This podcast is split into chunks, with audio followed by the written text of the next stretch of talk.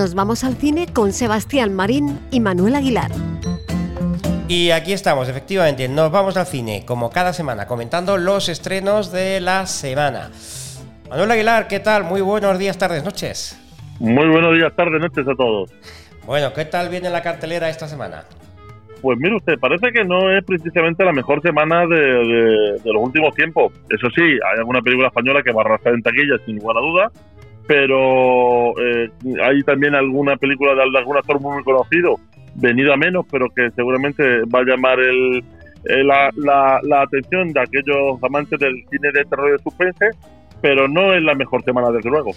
A mí también así me lo parece. He echado un vistazo y, y también me lo parece. Pero bueno, no sé si será Hay que ver también que muchas veces los programadores de cine, los programadores de cine, cuando llega el calendario, ven este puente tan extraño que hay esa semana de, martes y jueves y que es una semana complicada para estar en las grandes ciudades. Mucha gente sale fuera y entonces eh, los estrenos muchas veces hay que pensárselo. Quizás los de familia son los únicos que se pueden plantear.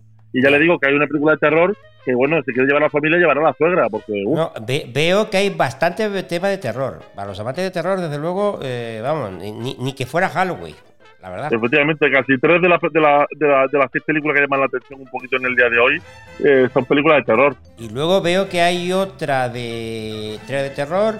Y luego veo que hay otra que, por cierto, acabamos de, ver en Netflix, en este caso, una serie respecto a, a esto, La Emperatriz Rebelde, eh, basada en Sisi. Efectivamente, eh, una, una, una película austriaca eh, que sitúa que está situada en el año 1867 y es la historia de Sisi, pero quitado de, de, la Romy Schneider que todos conocemos de los años 60, aunque en este caso bastante coqueto también sobre la historia real o lo que intenta ser lo más real posible de la historia de la emperatriz Sisi. A mí la, lo que es el, la serie, que quiero recordar que fue de seis capítulos, Claro, te deja como te deja, pero a mí me gustó, ¿eh? A mí me gustó. No es, efectivamente, no es eh, la Sisi mm, idolatrada niña. Que, niña que te plantan en, la película del año cincuenta y tantos, debe ser, ¿no? Sí, los 50 60, que calculo yo que es de Romy Schneider. Bueno, bueno eh, hemos empezado por esta, mm, ah, pues ahí está, mm, recomendada para los amantes de este tipo de cines, al menos, ¿no? Efectivamente, bueno, eh, es una biografía de la emperatriz Sisi, eh, la cual estaba más revisada antes de salir a la calle que la encuesta del Sano, te lo debo decir. y, cumple expectativas eh, para aquellos que les gusta mucho el personaje, porque lo que intenta es hacer una biografía de este personaje en el cual lo que, lo que sobre todo le pasaba es que siempre tenía que estar bella, joven y radiante, y a partir de aquí, pues todo era un poco complicado, con ayuno, ejercicio, peinado, y estar completamente revisada. Eso es lo que era una obsesión para muchas personas, hoy es una obsesión que sepa que en 1867 era para la emperatriz Sisi esta. Y si quieren ver esta, esta, esta biografía histórica, pues la película La emperatriz rebelde. Pues ahí está, La emperatriz rebelde. A ver, ¿por dónde seguimos? Pues ¿Por terror, suspense? Yo creo que vamos a reírnos un poco, vamos a reírnos, yo creo que la película que más van a visitar, van a ver todos en este, en este fin de semana, para niños sobre todo, pero sobre todo para, para, para que vaya toda la familia. Y es A Todo Tren 2. Sí, la segunda parte. Sí, les ha pasado otra vez. Sí, sí a Todo Tren 2 sí les ha pasado otra vez, porque efectivamente lo, lo primero que va a pensar cada uno es, pero bueno, ¿cómo le ha pasado también la misma historia? Pues le pasa, pero en este caso, a las mujeres. No le pasa a Santiago, a, a Santiago Segura y a Leo Harlem, sino en este caso estamos hablando de Paz Vega, que se lleva a una amiga y le pasa exactamente lo mismo. Esa amiga es y le pasa exactamente lo mismo. Algo horroroso ya saben ustedes que no puede pasar dos veces, aunque nunca diga nunca jamás. Recuerden que Sánchez prometió su cargo dos veces ya. Pues en este caso, la segunda parte, en esta, en esta película dirigida por Inés de León, una comedia entretenida familiar, sin mayores pretensiones, pero que Santiago Segura vuelva a hacer caja en una película por lo menos entretenida y divertida. Tengo que decir que a mí personalmente, y esto es una opinión absolutamente personal, es la que más me llama la atención. Más cosas. Claro. Bueno, pues después ya empezamos con un poco el, con el terror. Y aquí nos vamos a ir con un actor eh, venido a menos, pero un actor eh, reconocido. Y es Ralph Fiennes, que hace en la película de Mar Milot, hace el papel de El Chef y la película se llama El Menú. El Menú, eso es. El Menú. Una joven pareja viaja, viaja a una isla remota para comer en un restaurante exclusivo donde el chef ha preparado un menú fantástico, pero con alguna sorpresa. El problema es el mismo que tuvo que tener Sánchez cuando metió a Iglesia en el gobierno, que se tuvo que tragar lo que no hay forma de digerir. Película de terror realmente, realmente recomendable con un Rafines que está muy bien.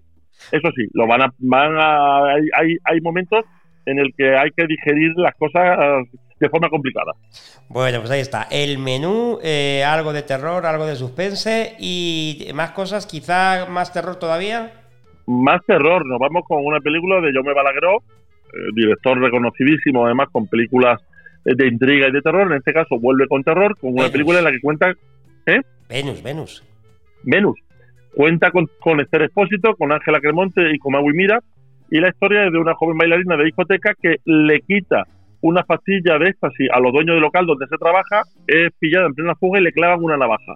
Se escapa y se va a una casa desolada en la periferia, eh, que es la casa de su hermana.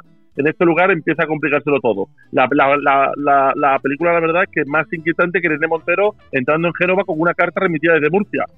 Pero, oiga, todo puede pasar, todo puede pasar. Una película intrigante, pero ya me Balagueró es un especialista en crear este ese estado de, terror permanente durante, durante toda la estancia. Y en este caso lo logra también. ¿eh? Bueno, pues ahí está. ahí está. Venus. Teníamos el menú, teníamos Venus, eh, a todo tiempo. Y nos vamos Es que como hemos comenzado de otra manera, todo esto recomendamos. Todo esto recomendado. Sí, sí, sí, sí, sí. Incluso también vamos a recomendar una película de acción y suspense eh, que va a llamar la atención porque se llama Noche de Paz. Noche de paz, sí, sí, sí, sí, así es. Ya sabe usted que la Nochebuena es un momento de reunión familiar, de pasar la noche junto a la familia, disfrutar de la familia de la fiesta, pero este año por una familia será muy distinta. Hay un grupo de mercenarios que entran con violencia en su casa para tratar de sacarle todo el dinero. Aquí pueden ver ustedes traiciones, mercenarios, disparos y familia. Tranquilo que no voy a hablar del sentimiento de Marlaska después de ver que todos sus compañeros lo dejaban solo frente al asunto de la valla, sino de esta película, Noche de Paz, que mantiene el ritmo durante una hora y cincuenta minutos que dura. Acción y suspense por momentos entretenidos. Digo que ya vemos que nada tiene que ver con el villancico popular. Absolutamente nada. A ver, ¿algo más recomendable o pasamos? No. Vale. Por cierto, la hemos dejado ahí en el.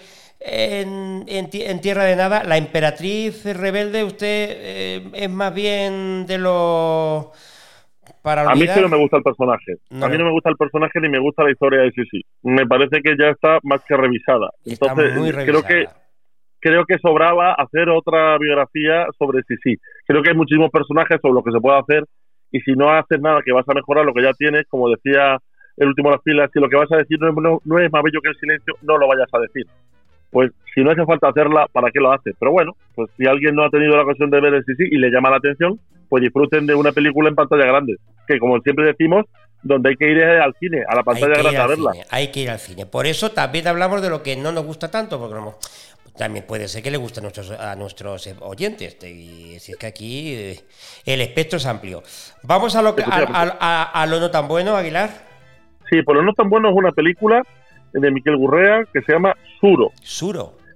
Suro. Va sobre eh, una pareja que eh, se va a cambiar de vida en los bosques de los huyendo de la ciudad.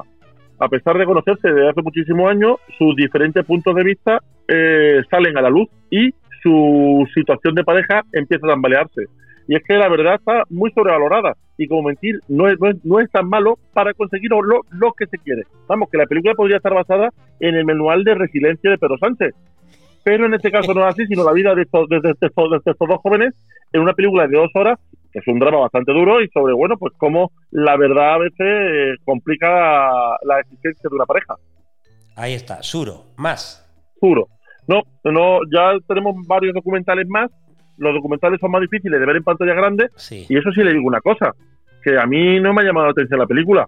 Pero vayan, véanla y díganme que están en desacuerdo conmigo. Vayan a ver Suro también al cine. Porque lo que tienen que hacer es disfrutar de ir al cine y disfrutar de dos horitas en una sala. Como tiene que ser. Pues eh, hasta aquí hemos llegado. Por cierto, hay que decir a nuestros oyentes que también ya nos pueden escuchar eh, a través de YouTube.